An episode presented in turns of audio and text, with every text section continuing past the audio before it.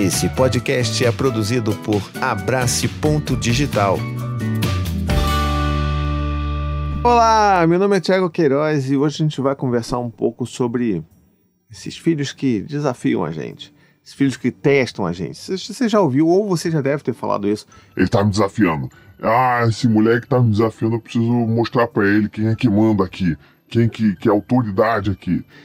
Gente vai falar um pouco sobre isso hoje e eu espero que eu possa contribuir um pouco para o que, que é essa coisa que deixa a gente tão alterado, que é quando o filho nos desafia ou nos testa. Então a gente vai falar sobre isso, mas antes eu quero já fazer aquele pedido, por favor, vê se você está inscrito no canal, verifica se você já tem o sininho ativado também, me ajuda a convidar os seus amigos também a se inscreverem, conhecerem o meu canal, conhecerem o meu trabalho aqui na internet, porque tudo que eu quero é poder conversar e agregar cada vez mais pessoas para a gente discutir sobre a infância de uma forma mais acolhedora e empática por aqui, tá bom?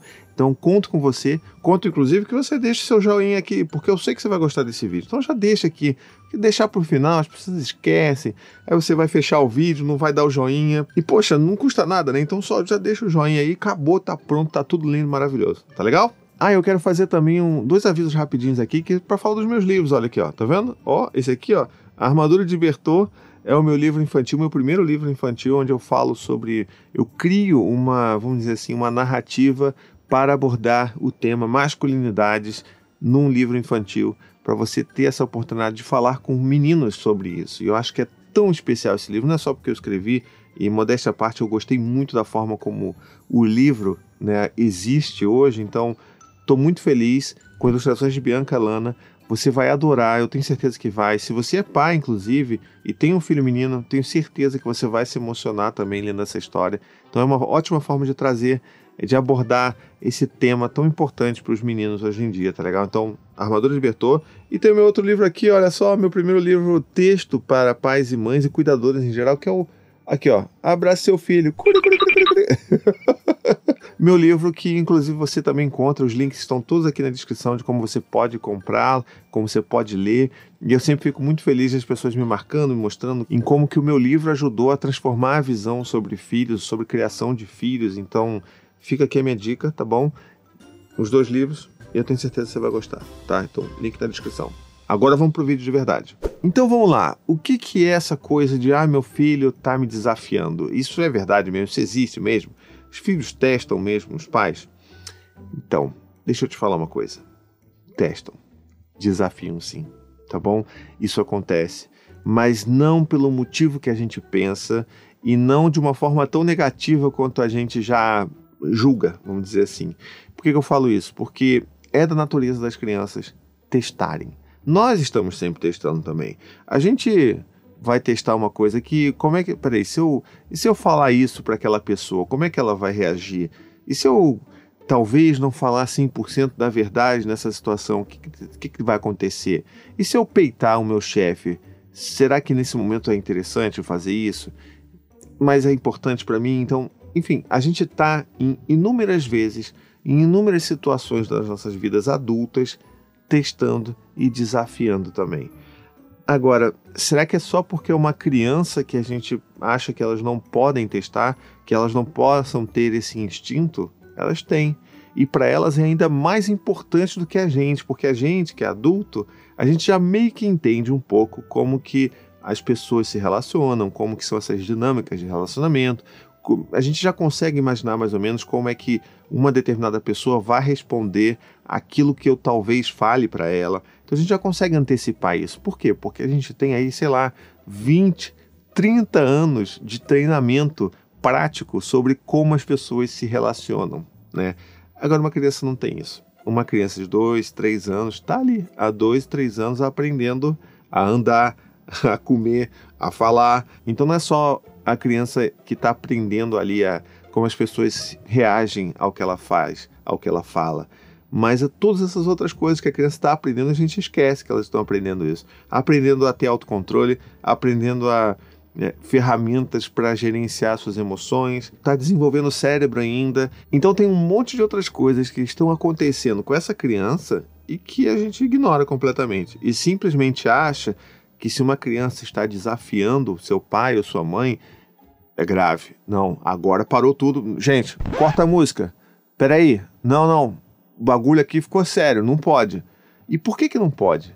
Aí que mora o problema. Não pode, na verdade, porque nós, pais e mães, temos uma grande dificuldade de abstrair esse conceito tão nocivo para relacionamentos entre pais e filhos, que é o conceito do autoritarismo, tá bom? Por mais que você se ache uma pessoa extremamente permissiva ou que você ache que você já está bem resolvido com essa questão do autoritarismo, é difícil porque a gente vive numa sociedade, numa cultura muito autoritária. A maior parte de nós, quando fomos crianças, nós fomos criados por pessoas autoritárias.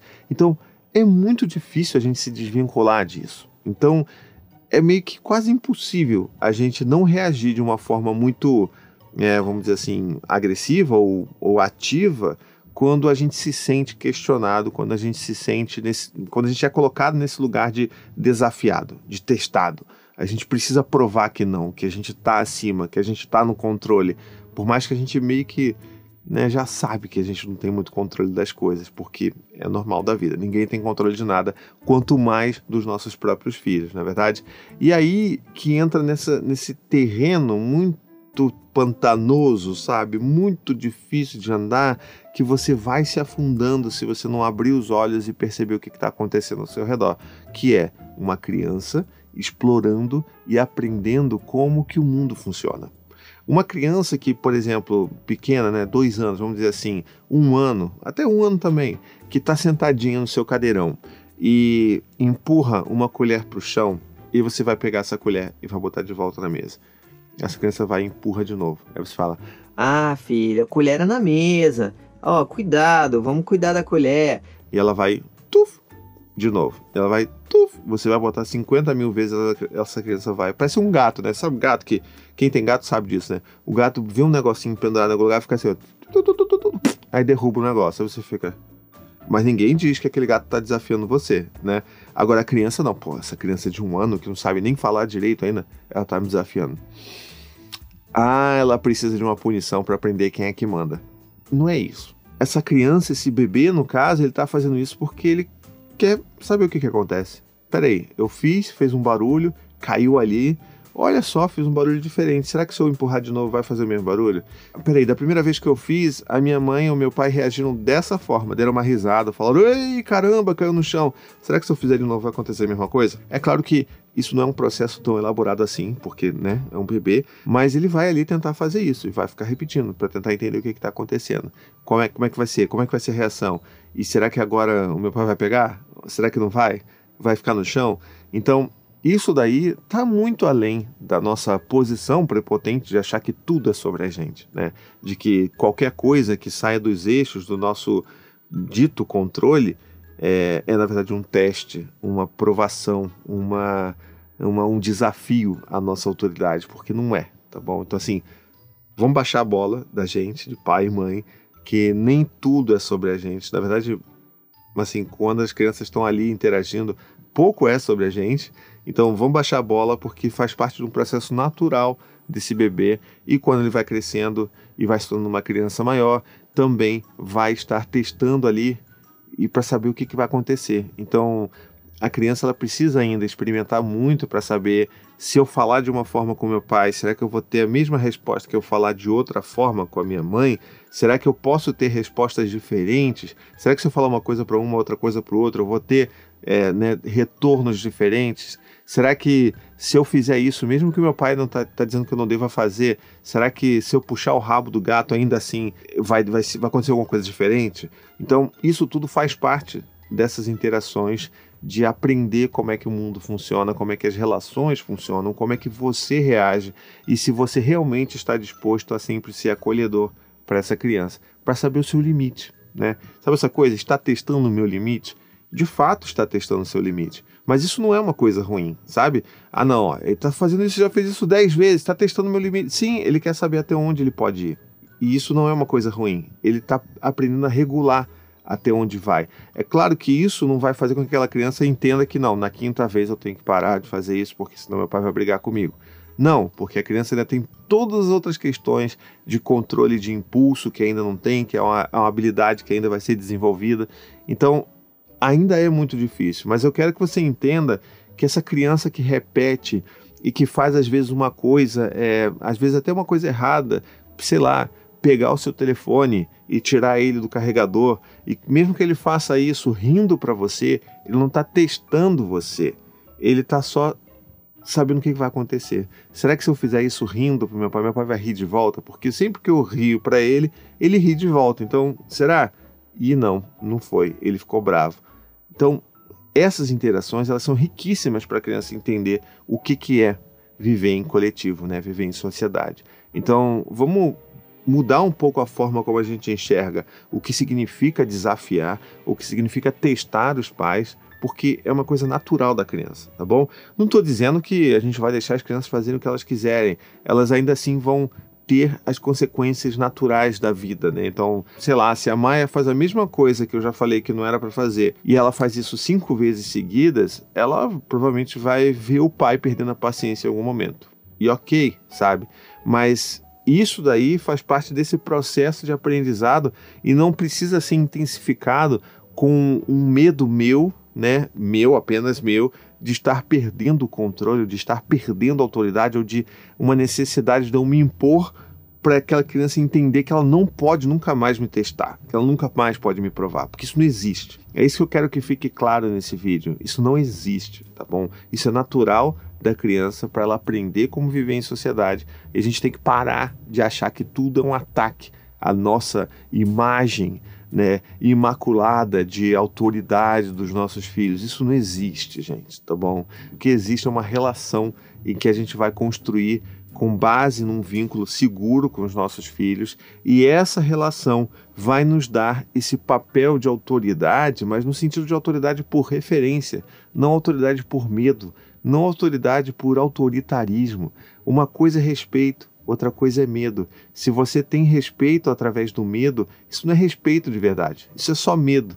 Porque a partir do momento que essa figura do medo deixa de existir, não que tô falando que você vai morrer não, mas que essa, essa figura ela não está mais ali presente à frente daquela criança, ela vai fazer a mesma coisa que ela faria, né? Quer dizer, ela não vai ter o mesmo comportamento, ela vai mudar o comportamento em função desse medo que se afastou. Então, ah, não, se meu pai agora não tá vendo, eu posso puxar o rabo desse gato aqui que tá de boa porque ninguém vai ver. E não porque eu aprendi que isso não é legal e eu preciso cuidar dos gatinhos. E não porque todas as vezes que eu fiz isso, meu pai me ajudou a entender que eu preciso fazer carinho no gatinho. Sabe? Então, a gente precisa desvincular essa ideia de que autoridade por referência necessariamente precisa ser através do medo da violência. Não é. Por mais que hoje, principalmente hoje, na situação em que a gente vive, né, enquanto, enquanto país, se a gente olha ao nosso redor, a gente só vê isso, né? Imagens de autoridade que se impõem através do medo e do autoritarismo. Mas essa não é a melhor solução. Nunca foi e nunca será. Ainda mais para crianças, para os nossos filhos que estão se desenvolvendo. Então, se a gente quer que eles se desenvolvam plenamente em todo o seu potencial, que se desenvolvam emocionalmente saudáveis, a gente não pode atrelar medo e respeito, porque isso não vai fazer bem. E isso não vai ajudar essa criança a desenvolver nenhuma característica bacana sobre ter consciência de seus atos. Ela tá, sempre vai estar preocupada se o, né, se tem um policial perto para ele não não avançar o sinal, se tem realmente um, um radar de velocidade, de, né, de limite de velocidade, para ele não ultrapassar a velocidade. Então a gente sabe disso.